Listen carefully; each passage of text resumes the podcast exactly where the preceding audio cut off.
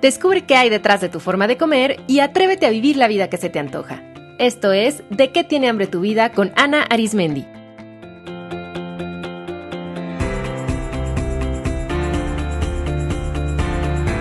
Este es el episodio 123, Homesickness y Alimentación.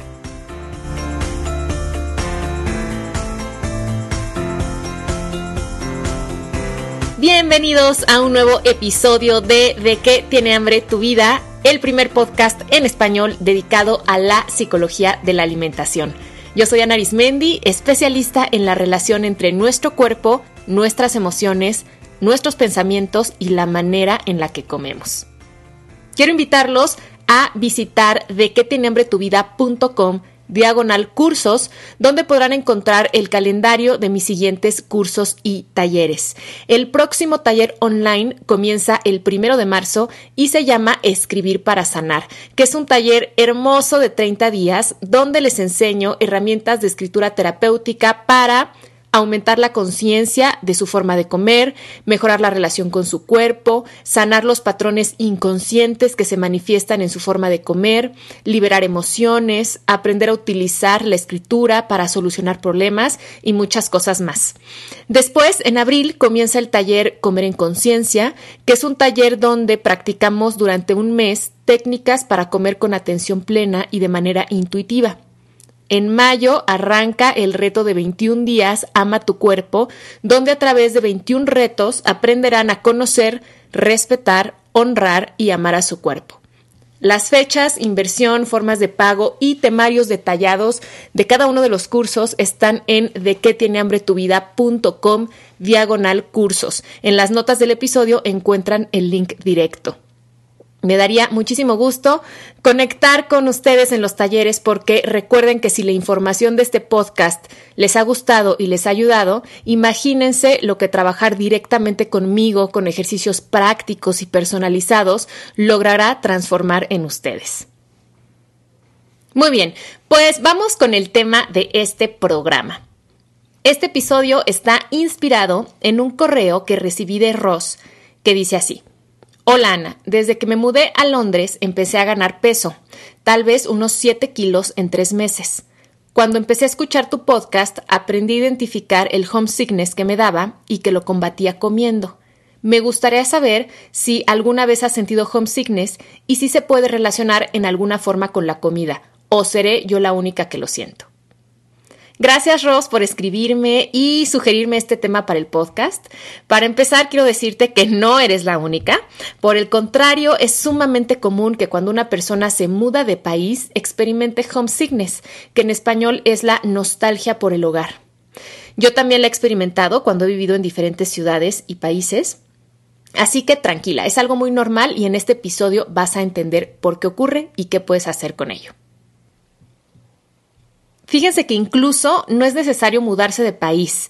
Cambios de ciudad, de casa, de escuela o de lugar de trabajo también nos pueden hacer sentir así.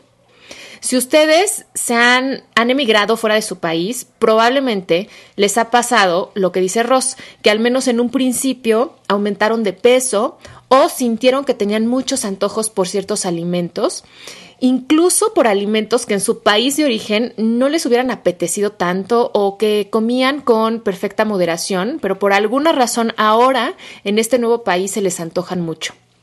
También para las personas foráneas es más común que durante fechas como sus cumpleaños o fiestas especiales tipo Navidad, coman en exceso y coman mucho más que de costumbre. Cuando a los niños los cambian de escuela o cuando la familia se muda de ciudad, también es común notar cambios en sus patrones alimenticios o en su peso. Yo incluso he tenido pacientes ya adultos que al cambiar de trabajo también se enfrentan con mayores antojos, ganas de comer y cambios en el peso. Entonces, teniendo en cuenta que por supuesto existen factores como pues tener que adaptarnos a la dieta del nuevo país o quizá nuevos horarios para comer o a un nuevo clima. También hay un factor psicológico que hace que comamos en exceso cuando sentimos homesickness. Aquí les va la explicación. Uno de los nutrientes emocionales fundamentales que todos necesitamos es la pertenencia. La pertenencia consiste en sentirnos parte de un grupo. Y esto es vital porque como mamíferos que somos, vivir en una manada aumenta las posibilidades de nuestra sobrevivencia. Así que estamos condicionados biológica y evolutivamente a buscar formar parte de un grupo. Piensen ustedes en un bebé. Si después de nacer un bebé fuera abandonado, su probabilidad de sobrevivencia es prácticamente nula necesita apegarse, en el buen sentido de la palabra, primero a su mamá para poder ser alimentado y protegido y después ser parte de una familia que le brinde protección y un ambiente de aprendizaje donde puede ir desarrollando las habilidades para hacerse poco a poco más independiente y así salir al mundo. Algo también muy importante es que es en el marco de nuestros grupos donde vamos desarrollando nuestro autoconcepto. Es decir, gracias a que estamos en convivencia con otras personas, vamos definiendo quiénes somos a través de la comparación con otros. Entonces, nuestros grupos de pertenencia clásicos son primero pues nuestra familia de origen, después la familia extendida, que son los primos, los tíos, los abuelos, después la escuela, los amigos, ya de adultos, los compañeros de trabajo y la familia que nosotros vamos formando. Y también vamos teniendo otros grupos de pertenencia de acuerdo a nuestros intereses. Están los grupos religiosos o los grupos de colegas, aquellas personas con las que compartimos un hobby. En fin, quiero que se den cuenta cómo es parte natural del ser humano relacionarnos socialmente. Entonces, lo que ocurre es que cuando por alguna razón perdemos la pertenencia a una comunidad, nuestro sistema interno de alerta se prende porque estar fuera de nuestro clan se interpreta como una amenaza para nuestra sobrevivencia. Imaginen un venado que de pronto se pierde y se aleja de su manada, pues eso de inmediato lo convierte en una presa más vulnerable para algún predador. Entonces, ese mismo radar que tiene ese venado y que lo hace saber que está en peligro, estando ahí solito y que tiene que regresar a la manada, ese mismo radar lo tenemos nosotros. Cuando detectamos la falta de pertenencia, nuestro cuerpo-mente va a buscar la manera de volver a sentirse en comunidad. El problema es que si no encontramos esa pertenencia en un grupo de personas, en un grupo de pares, pues vamos a recurrir al siguiente recurso, que al menos va a servir como un paliativo temporal. ¿Ya adivinaron cuál es ese recurso? pues sí, nuestra queridísima comida. ¿Y por qué? Fíjense, la comida es un vehículo por excelencia para sentir pertenencia. Pongan atención, a través de la comida nos conectamos con diferentes grupos que tienen que ver con nuestros orígenes o con nuestras convicciones. Por ejemplo, si yo no como nada de origen animal, de inmediato me coloco dentro del grupo de los veganos, que tienen un sistema de creencias, de valores y de conductas en particular si yo como la comida más espectacular del mundo, que son los tacos, la salsa y los frijoles, pues me ubico en el grupo de los mexicanos, los cuales compartimos una serie de creencias, de valores y de manera de ser. Si como kosher, si no como gluten, si sigo la dieta mediterránea, todo eso me conecta con un grupo, me conecta con una cultura, con unas tradiciones. Y más aún, me conecta con un país, con una familia, con una manera de pensar. Yo ya les he platicado en alguna otra ocasión, ya la verdad no me acuerdo en qué episodio, pero ya les había comentado que uno de mis platillos favoritos de la vida son los chiles en nogada, que es un platillo muy elaborado, típico del estado de Puebla, aquí en México. Y además de que amo enormemente su sabor, los chiles en nogada también nutren mi hambre de pertenencia y por eso son un platillo tan especial para mí. Toda la familia de mi abuela materna procede del estado de Puebla y ha sido tradición por generaciones preparar los chiles en nogada cada temporada siguiendo la receta original de la familia. Entonces mi bisabuela le enseñó a mi abuela cómo prepararlos, mi abuela le enseñó a mi madre y mi madre me enseñó a mí. Y entonces al preparar y degustar ese platillo, yo estoy reafirmando que soy parte de esa familia, de ese linaje de mujeres. Estoy dándole continuidad y eso me hace sentir como parte de una comunidad más grande que yo, que me acoge, que me arropa, que me acepta, que me da una identidad. Entonces, cuando una persona se muda de país, es muy normal que aunque esté muy contenta de estar en ese país, que aunque ella haya elegido ese cambio, pues que en un inicio pase por un periodo de adaptación y es de adaptación desde al espacio físico, o sea, ubicarse en esa ciudad, dónde están los sitios, cómo moverse, adaptarse a las normas sociales, a los horarios, a la alimentación, al idioma, a las costumbres, muchas veces al clima. Y mientras ese periodo de adaptación sucede, mucha gente es donde puede experimentar homesickness. Como aún no sienten esa nueva ciudad y esa nueva gente como su ciudad y como su gente, como aún no hacen de ese país, de ese entorno su hogar, pues entonces van a echar de menos su lugar de origen. Y como ya les platiqué que es muy importante para nosotros como mamíferos sentirnos parte de, si empieza a pasar mucho tiempo en el que no nos sentimos como parte de una comunidad, pues entonces nos vamos a empezar a sentir inseguros, en peligro, y eso se, va a reflejar en esta sensación de homesickness. A veces esta nostalgia del hogar puede escalar a una sensación profunda de soledad o de sentirse perdido o de no encajar y todo eso, como les decía, genera mucha inseguridad. Ahora imagínense cuando hay personas que se mudan de país sin hablar el idioma. Y si no se comprometen a aprenderlo, el no poder comunicarse las va a aislar y las va a hacer sentir muy inseguras. Una de mis alumnas del taller online se casó con un francés y entonces se fueron a vivir a un pequeño poblado en Francia y ella no habla nada de francés.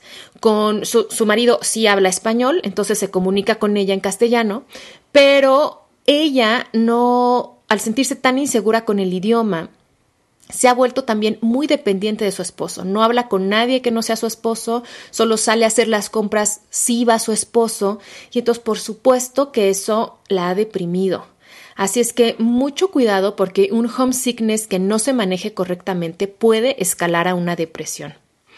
Incluso hay personas que puede ser que ya lleven muchos años viviendo fuera de su país de nacimiento y que todavía hayan varias cosas que extrañen de su país o de su familia o momentos donde les gustaría tener más la cercanía de su mamá o que extrañan a una, a una amiga o que pues les gustaría contar con el apoyo de una hermana o simplemente poder tener más a la mano productos o servicios o por supuesto comida, ¿no? Con las que han crecido y, a los que están acostumbrados. Entonces, experimentar nostalgia por el hogar es muy normal cuando estamos lejos de, nuestro lugar de origen y pero cuando se vuelve algo que nos empieza a generar ciertas conductas que afectan nuestra calidad de vida, entonces hay que ponerle más atención. Y dense cuenta también cómo acercarnos a la comida funciona como un vehículo para, aunque sea por un momento, sentirnos un poquito en casa. Hay gente que compra o cocina los alimentos específicos que les recuerdan a su mamá o a su país o a su familia. Yo recuerdo a una paciente que me decía que cuando se sentía sola se preparaba siempre arroz con frijoles. Y hasta que no estuvo conmigo trabajando no se dio cuenta que eso siempre ocurría cuando se sentía sola y que el arroz con frijoles era un alimento súper típico de su familia. Yo en lo personal, por ejemplo, también he observado que cuando tengo antojo de una sopa de fideos, es cuando me estoy sintiendo como justo con esta, con esta hambre de estar más cerca de mi familia, o que quiero hablar con mi mamá, o estar con mi hermana, o que me estoy sintiendo un poquito down. También recuerdo mucho a una alumna de también de un taller online que es venezolana y que cuando estaba tomando el curso recién se había mudado a Miami había dejado en Venezuela toda su familia y por cuestiones migratorias ella no podía regresar. Y justo fue cuando la situación política por la que atravesaba Venezuela eh, se puso muy crítica. Y ella nos platicaba que se notaba a sí misma comiendo de manera desesperada arepas. las cuales claro que le gustaban, pero se daba cuenta que las comía no para disfrutarlas, sino de una forma compulsiva, con mucha urgencia. Y al trabajarlo en el taller, pues se dio cuenta cómo, de manera inconsciente, comer arepas era una manera de sentirse conectada con su país, con su familia, de demostrarles como aquí estoy. También porque es muy interesante que en su caso ella sentía culpa por, por haber podido emigrado, por haber podido emigrar, perdón, y como que sentía culpa por haber dejado a su familia allá. Entonces, bueno, fíjense todo lo que puede ocurrir también alrededor de mudarnos de país y cómo la comida muchas veces es como este ancla, ¿no? Que nos recuerda quiénes somos y que nos conecta un poco con nuestro lugar de origen. Hay otras personas que no buscan alimentos iguales a los de su familia. O sea, no es que estén buscando, por ejemplo, si son mexicanos, eh, ponerle a todo salsa, ¿no? Sino puede ser que simplemente noten que aumentan ciertos antojos y en general los antojos asociados al homesickness son por alimentos elaborados con harinas, o sea, piensen en panes, bollería, galletas, pastelillos y los alimentos de sabor dulce. La verdad es que cuando nos sentimos homesick no se nos antojan mucho unas hojas frescas de espinaca, ¿no? Pero ¿qué tal un pan? ¿Qué tal una galleta de chocolate, un helado? un dulce de leche, un pan con mantequilla de maní. Y esto es porque los sabores dulces y panosos harinosos generalmente nos remiten a nuestra infancia, a nuestra casa, a nuestra madre.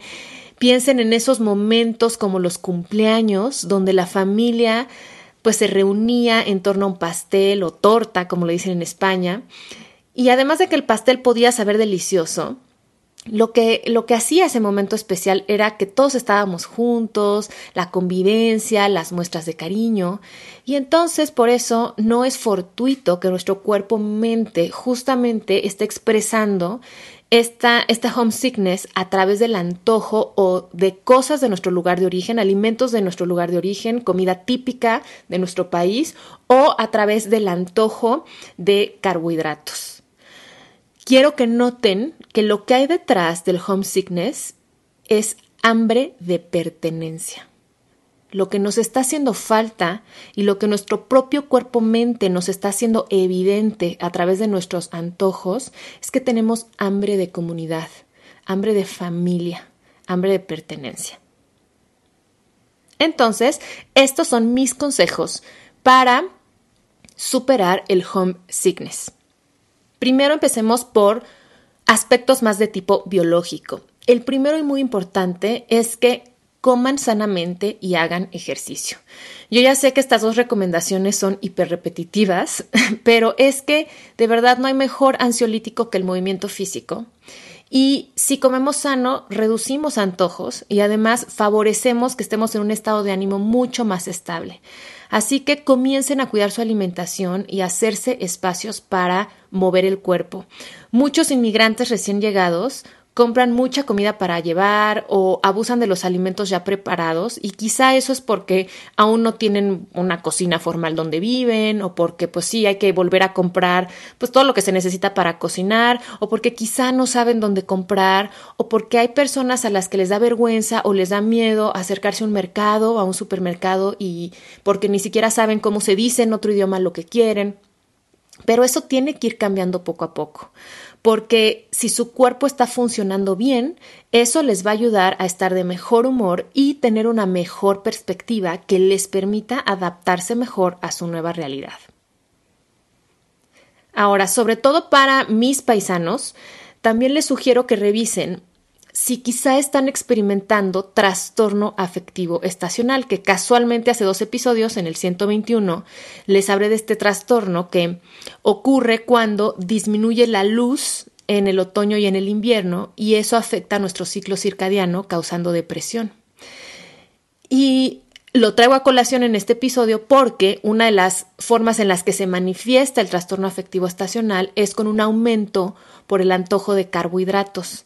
Así que si ustedes son de un país cercano al Ecuador y se mudaron a una ciudad que está más cerca a los polos, como por ejemplo Ross, que se mudó de México a Londres, o alguien de Colombia que se mueva a Canadá, bueno, pues puede ser que eso también esté ocasionando que se sientan nostálgicos y bajos de energía y que estén comiendo en exceso. Observen si sus síntomas aparecen particularmente en otoño y en invierno, quizá también un factor es que estén atravesando por trastorno afectivo estacional y en el episodio 121 les expliqué más a fondo en qué consiste este trastorno, cuáles son los factores de riesgo y ocho estrategias para hacerle frente de manera natural. Otro consejo para trabajar con el homesickness es que en vez de abusar de la comida de su país, honrenla. ¿Y a qué me refiero con esto? ¿Quieren comer arepas o paella o tacos? Perfecto, cómanlos, pero háganlo en conciencia. Preparen sus taquitos o su paella con calma, con atención, tal como a ustedes les gusta. Y al hacerlo, traigan a su mente su país, sus tradiciones, pongan música, traigan a su mente a su familia, compartan estos alimentos con otras personas y coman lento disfrutando con todos sus sentidos estos platillos y verán que si lo hacen así lo van a disfrutar más y van a estar nutriendo su hambre de pertenencia y entonces no va a haber necesidad de comer en exceso. Otro consejo es que busquen maneras de conectar con sus grupos de pertenencia de origen. Ahora, gracias a la tecnología, pues es súper sencillo hacer videollamadas y grupos de WhatsApp y compartir fotos en redes sociales. Entonces, es muy sencillo seguir en contacto y participar de la vida familiar a una kilómetros de distancia. Pero además de todo esto, ¿qué tal si buscan maneras originales de compartir? Por ejemplo, ¿qué tal eh, leer con su hermana un libro al mismo tiempo irlo comentando, o qué tal ponerse a jugar un jueguito virtual, no sé, por ejemplo, como Scrabble con sus sobrinos. Y entonces también es una manera de hacer nuevas actividades y crear vínculos utilizando la tecnología. Sobre este punto nada más eh, quiero, quiero enfatizar algo. Es importante ser muy consciente de no abusar de las redes sociales y de los grupos, porque para las personas que están lejos de su familia, puede ser que empiecen a abusar de él, o sea, que el uso excesivo de las redes les cause aislamiento y que no convivan con gente local. Entonces, mucho ojo con esto. También el famoso FOMO, o fear of missing out, o sea, el miedo a perderse de algo, aumenta en las personas que están lejos de la familia, lo que puede llevarlos a obsesionarse con estar revisando redes sociales. Entonces, nada más sean como muy conscientes de utilizar la tecnología como un medio para realmente conectar, pero que no sea algo que les cause apego o que los impida tener también relaciones en el lugar en el que viven. El siguiente consejo es que se unan a algún grupo de expatriados. Esto puede ser un gran refugio emocional y fuente de pertenencia, pero nuevamente mucho cuidado porque se corre el riesgo también de generar dependencia a este grupo e impedir la adaptación genuina al nuevo país. Entonces, no hay duda que si están fuera, pues reunirse con otros mexicanos o con latinos o con hispanoparlantes es súper reconfortante pero también puede ser muy cómodo, ¿no? Entonces, su grupo de expatriados debe ser uno de sus grupos, pero mejor si no es el único. Ábranse también a conectar con gente local. Y para ello, les sugiero lo siguiente, si tienen ustedes un trabajo o van a la escuela en su nuevo país, pues ya es más fácil porque la misma interacción laboral o académica, digamos que los va a forzar a convivir y conocer gente. Y Dentro de ello, yo, yo, les sugiero que empiecen a aceptar las invitaciones que les hagan. O sea, que los invitan a tomar algo después de la oficina, vayan. Si los invitan a una cena, participen. Si les dicen, oye, vente a un círculo de estudio, formen parte. Si los invitan a sumarse a una campaña dentro de la empresa, también participen, porque esa es la mejor manera de ir conociendo gente, de que ustedes también se vayan soltando y sintiéndose más cómodos y que empiecen a hacer amistades.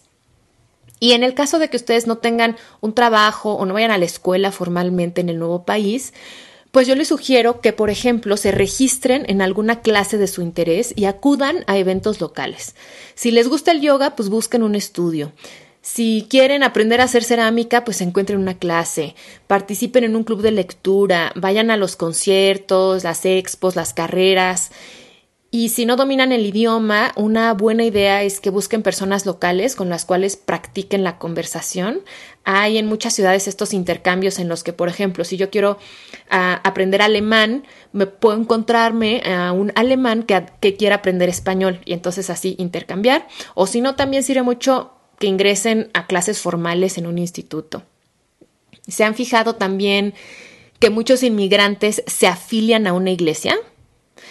Pues creo que ahora pueden comprender por qué, ¿no? Entonces, una iglesia justamente casi casi que en su origen está hecha justo para reunir una comunidad, para darnos esa cohesión social, esa pertenencia. Entonces, si a ustedes les atrae esta opción, pues también formar parte de una parroquia, de un templo, puede ser de gran, gran beneficio. Otro consejo es que empiecen a hacer servicio social.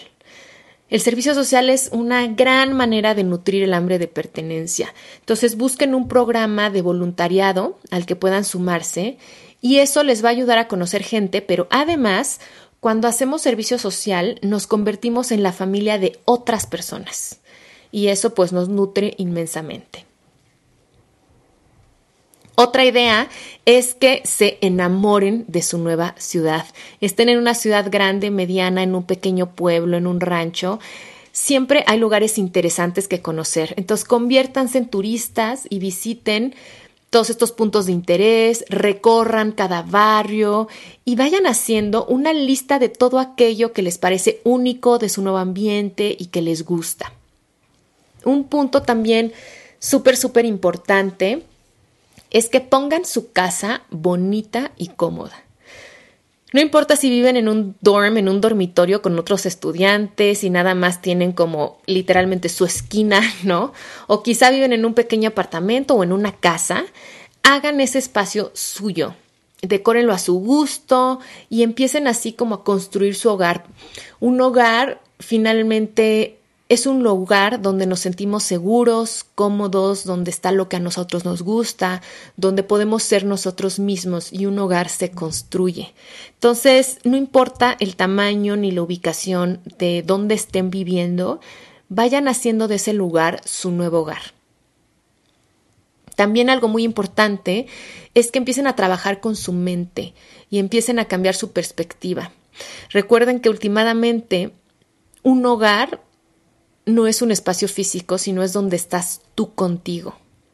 Así que si lo vemos así, pues nuestro hogar siempre está en nuestro corazón. Ahí donde estemos, ahí podemos formar nuestro hogar.